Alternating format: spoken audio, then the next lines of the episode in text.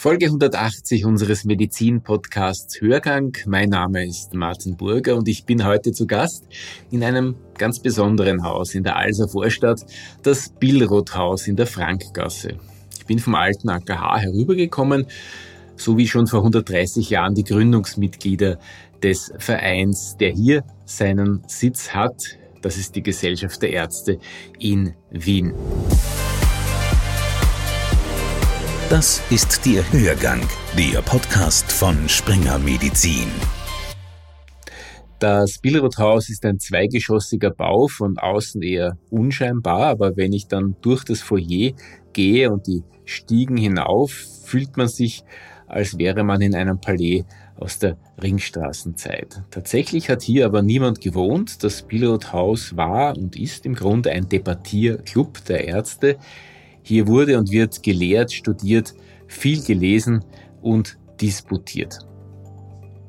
Die zentrale Persönlichkeit der Wiener Medizin im ausgehenden 19. Jahrhundert war Theodor Billroth. Ohne ihn würde es dieses Haus nicht geben und es ist auch nach ihm benannt worden. Welche Besonderheiten die Baugeschichte aufweist und welche Schätze sich in diesen Mauern verbergen, dazu wissen die beiden Herren mehr, die ich hier treffe der Historiker Dr. Hermann Zeitelhofer, verantwortlich für Bibliothek und Archiv. Grüße.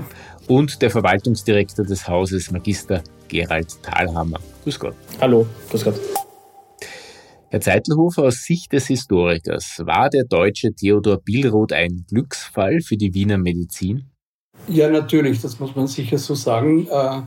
Theodor Billroth ist absoluter Glücksfall für die Geschichte der Wiener Medizin weil er natürlich zunächst einmal seine medizinische Bedeutung als sicher größter Chirurg des 19. Jahrhunderts, äh, der ganz massive äh, Innovationen in, der, in die Chirurgie einführt. Und das macht er äh, während seiner ca. 27-jährigen Amtszeit als, als Chef der Universitätsklinik für Chirurgie in Wien. Ist ja, er ist ja Preußer, er kommt aus, aus der Ostseeinsel Rügen, ist zunächst dann seine erste Professur hatte in der Schweiz, in Zürich, 1860. Und da wird ja sozusagen sein Talent schon erkannt und über die Grenzen hinaus. Und die Wiener Medizin, die ja schon im Aufstieg begriffen ist, unter Karl Rokedanski und Josef Skoda, international einen sehr guten Ruf äh, genießt schon, wird auch auf den jungen Billroth in der Schweiz aufmerksam und holt ihn nach Wien. Und äh, hier bekommt er die Professur und hier macht er seine großen medizinhistorisch bedeutenden Arbeiten, wie die erste, was auch heuer 150 Jahre her ist, die erste Entfernung eines Kehlkopfes, 1873 und vor allem 1881 die erste Magenresektion, die erste erfolgreiche. Es hat ja da schon in Europa in der Zeit einige Versuche gegeben, einen Tumor aus dem Magen äh, zu entfernen. Äh, in allen Fällen verstarb der Patient, die Patientin am selben Tag. Bei Theodor Billroth überlebt sie vier Monate.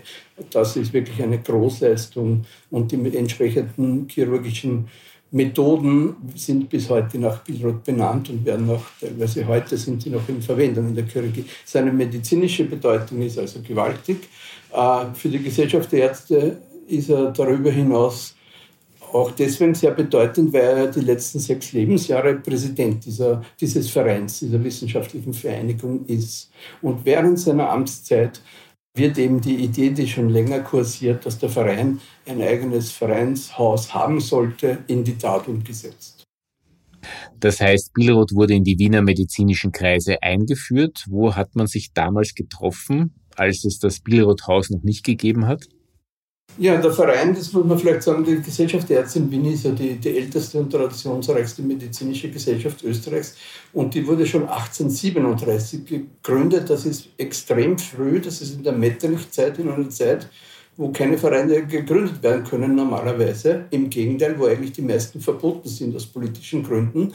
Aber die Wiener Ärzte schaffen es in einem jahrelangen Kampf sozusagen, die Regierung zu überzeugen, Anlass ist die Cholera-Epidemie 1831, aber 1837 ist es, so, ist es soweit, dass sie offiziell einen medizinischen, äh, wissenschaftlichen Debattierclub eigentlich äh, starten dürfen. Und der wird, die erste Sitzung ist in der äh, Aula der Alten Universität Wien. Das heißt, Alte Universität, das ist im, heute im ersten Bezirk Ignaz-Seppel-Platz Nummer 2, wo heute die Akademie der Wissenschaft drinnen ist. Und dann äh, die ersten 20 Jahre nach Gründung dieses Vereins übersiedelt dieser sehr häufig, nämlich insgesamt fünfmal in den 20 Jahren, alles immer in, innerhalb des ersten Bezirks und sucht sozusagen. Also das Problem dahinter ist äh, ja nicht so sehr am Anfang die Mitgliederzahl, die zunächst eher gering ist, aber dann laufend steigt, sondern ein wichtiges Ziel ist ja eine Spezialbibliothek für medizinische Literatur aufzubauen und die wird von Jahr zu Jahr größer und darum muss man eben die Räumlichkeiten eben immer wieder wechseln. Sie mitten einige Jahre im im Haus des Domkapitelgebäudes gegenüber der, direkt gegenüber dem Stephansdom sich ein. Sie sind einige Jahre in einem Haus in der Deinfaldstraße. Ähm, ja, und dann ab 1857, also 20 Jahre nach Gründung des Vereins, sind sie im Erdgeschoss. Das, das Gebäude heißt Neu Aula der Alten Universität, Ignaz-Seppel-Platz Nummer 2. Das ist eigentlich das Gebäude, wo der Verein auch gegründet wurde. Äh, dort sind sie dann äh, ansässig von 1857 bis zur Eröffnung des eigenen Vereinshauses. Und da, da gibt es eben auch ein berühmtes Billroth-Zitat 1890, also eigentlich in dem Jahr, wo die entscheidenden Ideen dann also sozusagen Richtung Realisierung kommen, dass man jetzt eigenes Vereinshaus braucht. Billroth äußert sich einmal, dass es eine unwürdige Situation dort ist. Die Mitgliederzahl ist gewachsen, die stehen bei Versammlungen schon draußen im Korridor. Das ist unwürdig für so einen prestigeträchtigen und renommierten Verein. Ab der Mitte des 19. Jahrhunderts mit der Schleifung der Stadtmauern hat sich das Stadtbild Wien sehr massiv gewandelt. In welchem Umfeld wurde das Billroth-Haus damals errichtet? dass die Veränderung des Stadtbildes hat auf die, die Errichtung des Bildrothauses insofern einen gewaltigen Einfluss, weil hier heraus in der sogenannten Alser Vorstadt ja äh, das nie kein unverbautes Gebiet war. Es äh, bestand ein sehr großes Gebäude, das sogenannte Rote Hof, äh, der eben ähm, ungefähr bis zum Frankplatz gegangen ist und weit nach hinten bis wo äh, heute gibt es eine rote, roten Hausstraße. Und dieses große, ich glaube, Wirtschaftsgebäude wird dann eben niedergerissen und dann wird gesamte, das gesamte Areal neu parzelliert und vom Stadterweiterungsfonds eben, äh, da entstehen dann auch dadurch neue Gassen dazwischen, wie die Frankgasse eben, wo schlussendlich das, das Gebäude ansässig ist. Also es wird frisch parzelliert und äh, durch diese Umbauten hier wird das eben erst ermöglicht, dass da neue Parzellen entstehen und die äh, Gesellschaft der Ärzte in Wien entscheidet sich eben dann für diese eine Parzelle, dass die angekauft wird. Was weiß man über die frühe Zeit des Billroth-Hauses und die Zeit unmittelbar davor? Wie kam der Bau letztlich zustande? Naja, also äh, eben wie der Dr. Zettelhofer gesagt hat, 1890 wurde eben äh, der Grund in der, in der Frankgasse eben äh, vom Stadterhaltungsfonds gekauft. Und dann begann eben eine Ausschreibung. Äh, äh, fünf, fünf Architekten haben da eben ihre Entwürfe quasi eingeschickt und man hat sich eben dann für das, für das Konzept von Architekt Richter, eben Ludwig Richter, entschieden. Es gab da offenbar, also es gibt ein Aktionskomitee, das wurde dann von Billroth auch gekürzt, weil äh, ihm ging dort zu wenig voran. Und ähm, da gab es einen Katalog, also einen Katalog mit ein paar Punkten, die wesentlich waren, äh, was man unbedingt, was das Haus unbedingt ähm, ähm, beinhalten sollte. Und unter anderem eben einen großen und kleinen Festsaal. Der kleine Festsaal ist wirklich sehr klein ausgefallen. Das ist das heutige Verwaltungsratszimmer mit 50 Quadratmeter circa und natürlich eine Bibliothek zur eine neue Stätte für die vielen Bücher und äh, Büchersammlungen, die man, die man im Laufe der Jahrzehnte eben angesammelt hat. Und das Ganze sollte aus bestem Material sein. Ja, das war eben der Wunsch. Und gleichzeitig soll es, zumindest wird so übermittelt, äh, von außen soll es unscheinbar wirken, das Haus. Und wenn man reinkommt, einen gewissen Baueffekt erzeugen. Ja. Und das ist, glaube ich, vor allem mit dem Entwurf von Ludwig Richter sehr gut gelungen. Wenn man sich die anderen Entwürfe anschaut, die waren durchaus opulenter. Warum wurde, salopp gesagt, kein Protzbau hingestellt, sondern eine äußerlich zumindest schlichte Form gewählt? Traf das den Zeitgeist äh, oder den Geschmack der Ärzte? So ganz generell kann ich das jetzt nicht äh, zusammenfassen, aber äh, der eine Vorschlag von Friedrich Schachner hätte einen großen Festsaal mit einem äh, riesen Kuppel. Äh, bedeutet mit Logen auf vielen Ebenen. Also wir, das war den, den, dem Vorstand bzw. diesen äh, Baukomitee, das auf vier Professoren mhm. reduziert wurde, die dann schließlich effizient umgesetzt haben, Monat für Monat die Fortschritte, dass der Bau realisiert werden konnte. Das war ihnen zu opulent und auch zu teuer die meisten dieser fünf Architekten, die Vorschläge eingereicht haben, also konkret vier, haben ja auch einen Kostenvoranschlag mit eingereicht. Das war ihnen zu teuer, aber die einzelnen Vorschläge haben ja teilweise auch andere äh, Ideen vorgebracht, die dann konkret Billroth zum Beispiel und ein paar wenigen anderen nicht gefallen haben. Zwei der, der fünf äh, Einreichungen haben ja eben, um die Kostenfrage irgendwie abzumildern, den Plan geäußert, es sollte im Erdgeschoss ein Gasthaus oder ein Café eingerichtet werden. Da würden nämlich an den Verein Einnahmen reinkommen und das äh, hat dezidiert dem Vorstand, also das ist schriftlich vorhanden, nicht gefallen. Sie mhm. wollten wirklich, ein, es war ein wissenschaftlicher Debattierclub, der mhm. nur Mediziner haben wollte und nur medizinische Debatten und Mediziner als Gäste diese ganz extreme Form der Exklusivität, die würde man heute ja wohl nicht mehr anstreben, oder? Man muss sagen, dass sich der Verein sehr lange als sehr exklusiv verstanden hat. Das merkt man auch vor allem in der Zeit vor Eröffnung des Hauses gab es ja eine, wirklich eine Selbstbeschränkung der Mitgliederzahl um den Kreis klein zu halten. Es, die Anträge, man musste von mindestens zwei Mitgliedern sozusagen äh, brieflich vorgeschlagen werden. Also man, man hat die Exklusivität sehr betont. Äh, nach Eröffnung des Hauses war diese Begrenzung der Mitgliederzeit sofort weg, weil man gemerkt hat, Viele Mitglieder bedeuten äh, mehr Mitgliedsbeiträge und man kann das Geld jetzt brauchen, um so ein exklusives Haus zu erhalten. Aber in einer anderen Hinsicht war die Abgeschlossenheit und die Exklusivität da. Also eigentlich bis in die 1990er Jahre hat man sich als Ärztehaus verstanden, wo es immer wieder Äußerungen gibt, wir wollen das nicht äh, öffnen für Tourismus oder irgendwas, das ist für Ärzte. Erst in den 1990er Jahren, da muss sich der Verein aus mehreren Gründen ziemlich umstrukturieren, um überle erfolgreich überleben zu können. Da öffnet man sich auch. Also das soll jetzt nicht negativ klingen, aber da, dann sieht man eigentlich, man kann die Qualität des Hauses und die Schönheit des Hauses wirklich nützen. Man, man, man kommt mit den Mitgliedsbeiträgen ja überhaupt nicht mehr durch. Äh, man kann beginnen, diese wertvollen Räume zu vermieten für Veranstaltungen. Zunächst auch nur für medizinische Veranstaltungen, aber da ist eine große Nachfrage da. Und so geht die Öffnung, aber das, bis heute wirkt das nach, weil äh, ich mache hier regelmäßig Führungen und mich sprechen Leute an, die sagen, ich wohne hier in diesem Bezirk seit 40 Jahren, ich habe den Festsaal noch nie gesehen. Und das ist ja schon erstaunlich, aber das ist damit zu erklären, weil, weil er erst gute 20 Jahre zugänglich ist für Leute von außen. Naja, und auch wohl, weil das Haus von außen so unscheinbar wirkt, was ja beabsichtigt war. Von außen, genau. Das heißt immer, Billroth habe den Bau vorangetrieben. Was ist davon heute noch belegbar? Es, es, gibt ja über 300 Briefe von dir, der Billroth sind erhalten und es gibt ein paar wenige davon, die sich mit dem Hausbau beschäftigen.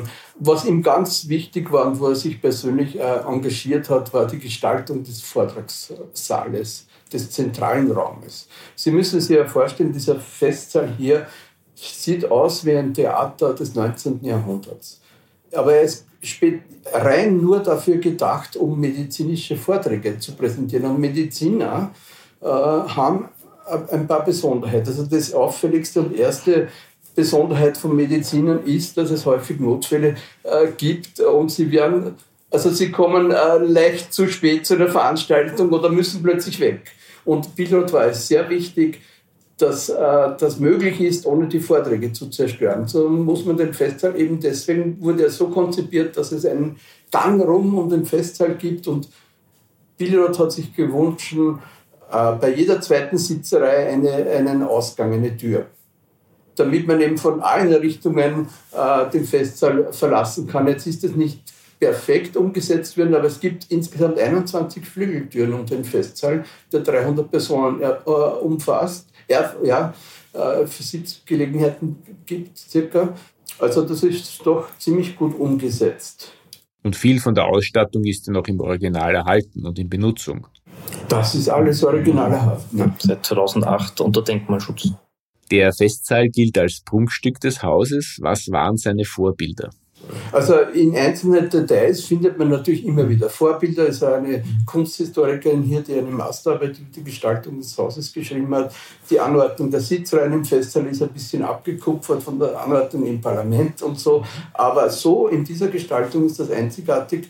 Und das Einzige, was eigentlich nicht original dran ist, ist die Präsentierbühne vorne, die Vortrags. Und das ist ja aber ganz logisch, weil die Präsentationstechniken haben sich eben seitdem gewaltig geändert. Man braucht heute keine schwarzen Tafeln mehr, wo man mit Kreide schreibt. Aber sonst ist also die Bestuhlung des Raumes ist tatsächlich bis hin zu den Textilbezügen original. Wir haben nämlich in den letzten Jahren begonnen, äh, Restaurierungen zu machen. Also sechs Sitzreihen wurden restauriert. Die Restauratorin konnte das erkennen. Wenn sie die Nägel rauszieht, gibt es keine anderen Nägellöcher. Und das heißt, bei den anderen ist das, der Textilbezug noch immer original 1893. Und da sind wir eigentlich auch wieder bei dem, was ich ursprünglich gesagt habe, aus besten Materialien. Natürlich, ja. die Bestuhlung ist auch von der Firma Tonnet. Also genau, eine Sonderanfertigung der Firma Tonnet. Die Eröffnung des Hauses im Jahr 1893, was ist davon eigentlich noch bekannt? Ist da irgendetwas Bemerkenswertes vorgefallen? Es muss ja ein wichtiger, ein großer Moment gewesen sein für das Präsidium, für die Mitglieder, weil man endlich das erreicht hat, wovon man lange geträumt hat, nämlich unter sich zu sein. Also Billroth hat sie zumindest äh, hat, hat die, die, den Festakt mit, mit den Worten, nun sind wir in unserem eigenen Hause äh, quasi äh, eröffnet. Und äh, ich glaube, du kannst ein bisschen mehr dazu sagen, ja, wer quasi an, an VIPs, wie man heute sagen würde, quasi anwesend war. Es waren einige adelige Herren hier, Baron Gudenus, äh, ist meine, es waren natürlich bedeutende Mediziner hier. Äh, eine schöne Geschichte ist äh, der Einladungsbrief, der eigentlich private Brief von dir, der Pilot an seinen Freund, den Komponisten Johannes Brahms, zur Eröffnungsfeierlichkeit weil da die Anekdote eben vorkommt. Äh, erstens beschreibt Pilot das in sehr bescheidenen Worten. Unser Haus ist jetzt fertig. Ich glaube, es ist recht schön geworden. Du bist herzlich eingeladen zur Eröffnungssitzung am 27. Oktober 1893. Aber du bist kein Mediziner, du darfst nicht unten sitzen, sondern nur auf der Galerie. Also, wenn das wahr ist, dann äh, hat es damals sehr strenge Bestimmungen gegeben. Wir haben über den Festsaal gesprochen. Wenn wir uns das übrige Haus anschauen, welche Veränderungen gab es da in den letzten Jahrzehnten? Also prinzipiell, wie der Kollege schon gesagt hat, hat das Haus eben, hat sich die Substanz nicht verändert. Natürlich gab es in den, in den letzten äh, 20 Jahren zumindest, davor natürlich auch große, große Sanierungsprojekte äh, bzw. Umbauprojekte. Ähm, aber in den letzten 20 Jahren, da fällt mir natürlich zum Beispiel der Einbau eines Aufzuges äh, ein oder die äh, Neugestaltung der Sanitäreinrichtungen. Das betrifft halt die Elemente im Haus, die nicht unter dem Denkmalschutz stehen. Und sonst hat man wirklich alles so belassen also, äh, und, und hat sie nur durch moderne Technik ergänzt. Äh, und das, glaube ich, spricht sehr für das Haus. Und aktuell im Sommer haben wir jetzt zum Beispiel eine sehr aktuelle Sanierungsarbeit im Haus gehabt, nämlich die Kastenfenster und die doppelflügeligen Türen im Erdgeschoss wurden saniert, eben auch in Absprache mit dem Bundesdenkmalamt. Und ich glaube, das Ergebnis kann sich sehr sehen lassen. Ja. Jetzt haben Sie eine Sache nicht erwähnt. Man erzählt sich nämlich, dass Teile des Hauses der Originalausstattung verschwunden sind. Welche Teile sind das? Im Eröffnungsjahr äh, wurden auch, und das wurde dann sogar wurde extern finanziert, weil die, die, der Bau des Hauses wurde zum allergrößten Teil ja durch Spenden der Mitglieder, ein wenig auch durch externe Spenden aber größtenteils durch Spender, Mitglieder und auch zum Beispiel Privatgeld von dir, der Pilot selbst, ermöglicht.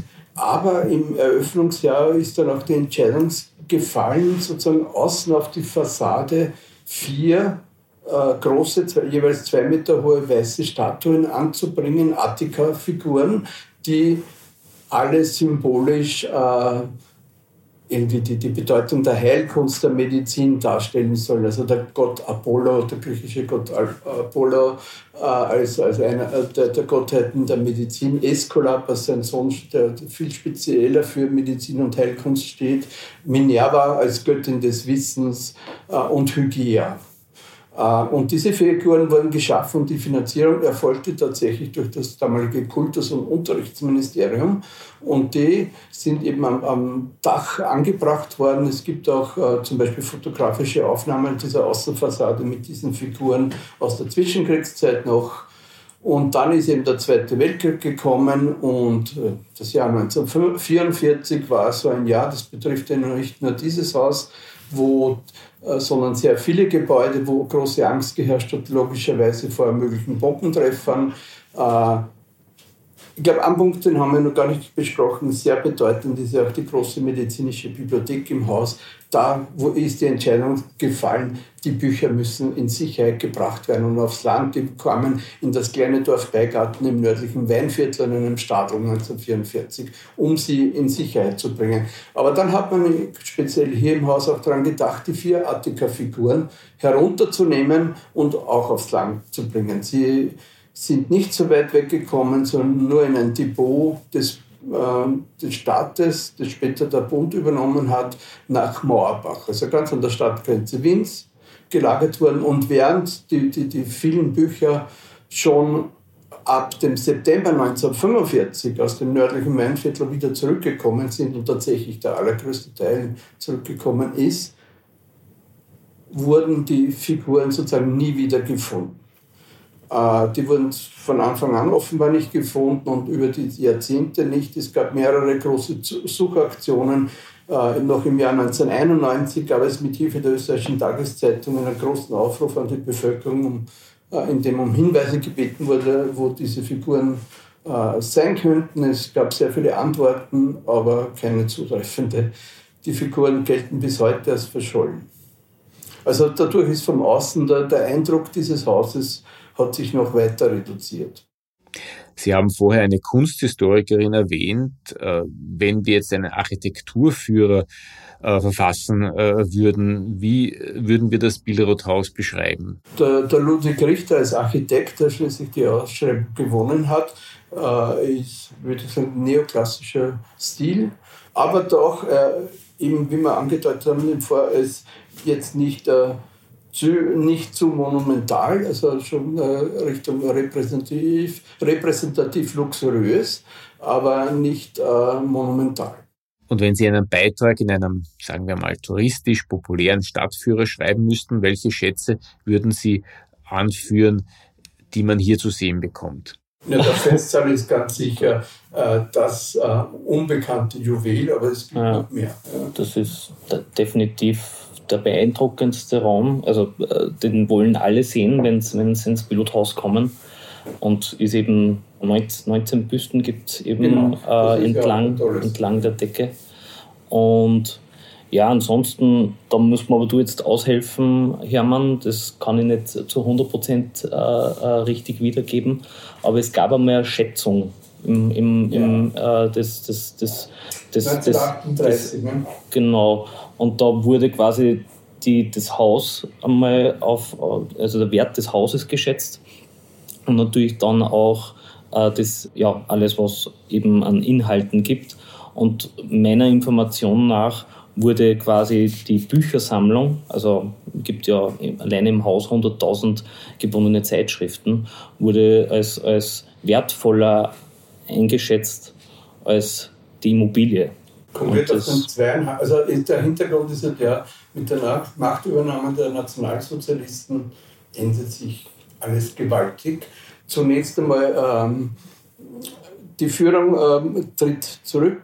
Die jüdischen Mitglieder werden Schritt für Schritt sehr schnell im Jahr 1938 ausgeschlossen. Man muss dazu sagen, dass damit die Mitgliederzahl von Jena 38 ca. 850 auf 350 im September sinkt. Das heißt, eine große Mehrheit eigentlich der Mitglieder wird als jüdisch eingestuft und muss zunächst den Verein verlassen und später auch die bekannte Geschichte das Land oder wird deportiert und ermordet.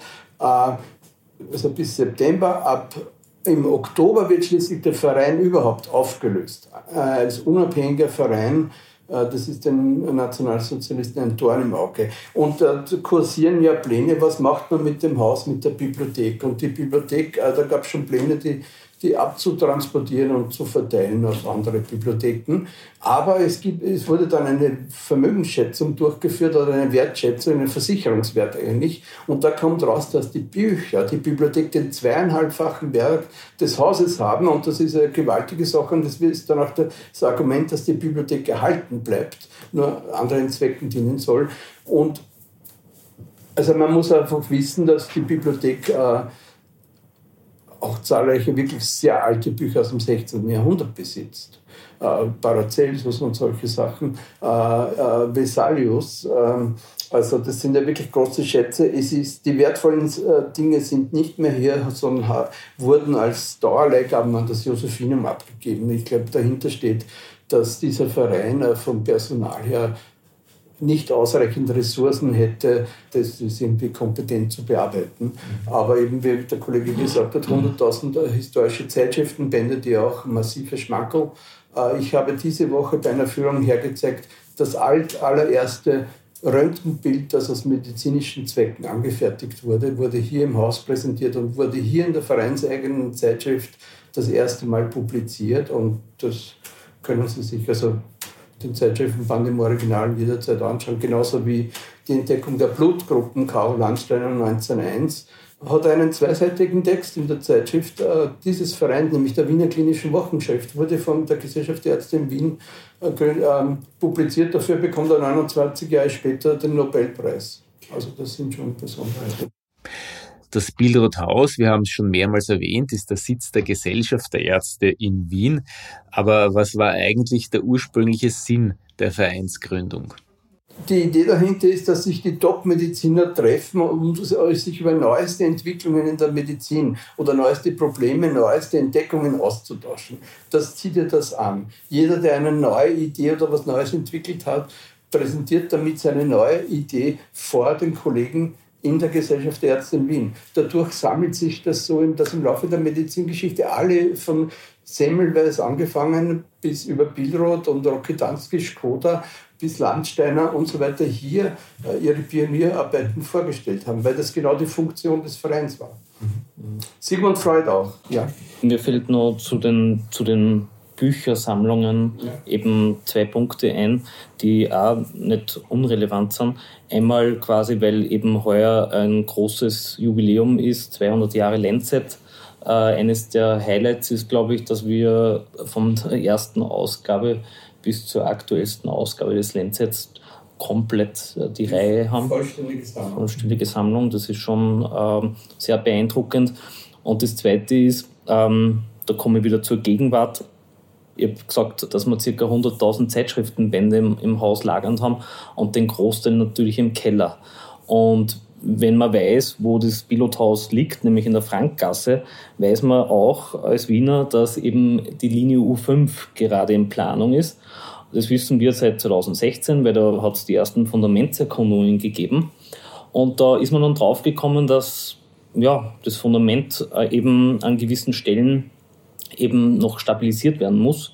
Und dann haben die Wiener Linien beschlossen, quasi, dass, dass das Pilothaus, also bei der Frankgasse 8, eben eine Bodenplatte eingezogen werden muss, zumindest was quasi ein Drittel des Grundstücks circa betrifft, ja, also 200 Quadratmeter circa.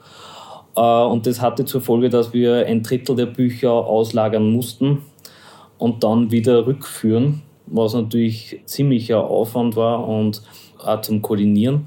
Aber was, was Positives entstand dadurch. Wir haben dadurch eben ein modernes Kompaktanlagensystem erhalten und bringen somit noch mehr Bücher im Keller unter. Mhm. Erstmals in der Geschichte kein Platzmangel für die Ja, Bibliothek. genau, genau. Der Name Billroth Haus klingt bei all dem, was wir jetzt bisher gehört haben, eigentlich logisch. Doch es gab seinerzeit auch andere Ideen der Benennung. Welche? Naja, eigentlich schon äh, von diesem Baukomitee, dem der der Billroth ja äh, selbst angehörte und sein späterer Nachfolger dann Leopold Tittl, der Urologe, und Leopold Schröter und Anton Löw, der das größte Wiener Privatkrankenhaus der Zeit geleitet hat, die haben ja einige Beschlüsse ge gefasst, nicht nur, dass dieser Bauergrund hier angekauft wird, sondern dass es Skoda-Haus heißen soll, weil Josef Skoda ja doch eine sehr große Bedeutung hatte, aber das führt vielleicht jetzt zu weit wurde aber dann nie richtig umgesetzt. Also es ist nie Haus außen auf der Fassade gestanden, sondern hatte zunächst nur Gesellschaft der Ärzte in Wien und eben dann zu Ende des Ersten Weltkrieges wird dann Präsident Eiselsberg, ein großer Chirurg und Billroth-Schüler, äh, Präsident dieses Vereins und da tritt die Frage wieder auf, wie nennen wir das Haus und da gibt es quasi eine Abstimmung. Soll es jetzt Billroth-Haus oder Skoda-Haus heißen? Und das geht, aber das ist sicherlich auch zeitbedingt, dass es ganz eindeutig äh, ausfällt, eben ganz eindeutig in Richtung Billroth-Haus aus. Ja. Und seitdem heißt dieses Haus Billroth-Haus. Vielleicht ein, ein, ein, ein Grund dafür, weil wirklich das Projekt Billroth-Haus während Billroths Amtszeit als Präsident komplett äh, durchgezogen wurde. Also vom Kauf, vom Kauf des Grundes bis zur Eröffnung. Und er hat es ja eigentlich nicht mehr lange miterlebt, nämlich er ist ja, dann im Februar äh, 94, 1894 ja, verstorben. Genau. Und vielleicht war das auch noch ein Beweggrund, warum man es nach ihm benannt hat. Natürlich. Aber vielleicht ist es heutzutage auch notwendig, zu, um, wie Sie, Theodor Billroth, äh, um, um den gab es ja immer wieder eine wie Sie gesagt haben, Hagiografie richtig, also eine kultische Verehrung in seiner Nachfolge. Und er wurde auch von, von bestimmten politischen Kreisen besonders verehrt und das hat ja auch seine Gründe. Also das soll jetzt natürlich keineswegs seine medizinischen Leistungen schmälern, aber es gibt natürlich heute auch ein paar Bedenken. Es gibt von Theodor Pilot auch antisemitische Äußerungen, und zwar sehr frühe, nicht schriftliche, aus 1875, wo er sich eben für eine Begrenzung der Zahl jüdischer Studierender an der Medizinischen Fakultät in Wien ausspricht, mit durchaus ähm, massiv abfälligem Wortlaut auch. Und wie sehr er selbst da dahinter gestanden ist und in späterer Zeit ist die eine viel diskutierte Frage. Jedenfalls, äh, da kann man zweigeteilter Meinung sein. Jedenfalls hatte das zur Folge, dass er in gewissen deutschnationalen antisemitischen Kreisen ab diesem Zeitpunkt kultisch verehrt wurde. Und das erlebt natürlich im Nationalsozialismus auch einen Höhepunkt, wo dann in dieser Zeit gewisse Jubiläen vor allem fallen, zum Beispiel 50. Todestag Billroths, äh, und er da also wirklich als der große Bewahrer des Deutschtums in Wien hingestellt wird und ein Genie Goethe gleich. Also da wird der Kult richtig übertrieben.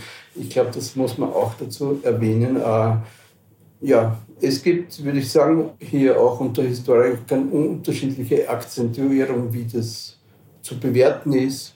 Ich möchte gar nicht weitersprechen. Es gibt aber am 11. Oktober hier im Haus ein großes halbtägiges Symposium zur Geschichte des akademischen Antisemitismus. Die, de facto ist die Rolle Theodor Pilotz eigentlich der Auslöser für diese Veranstaltung.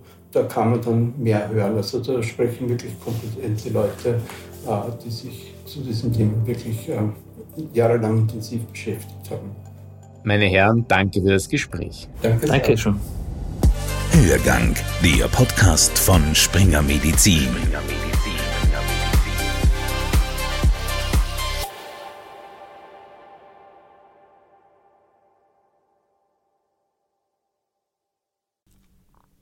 Sie wollen keine neue Podcast-Folge mehr verpassen? Dann abonnieren Sie am besten gleich unseren Newsletter. Den Link zur Anmeldung finden Sie in der Folgenbeschreibung.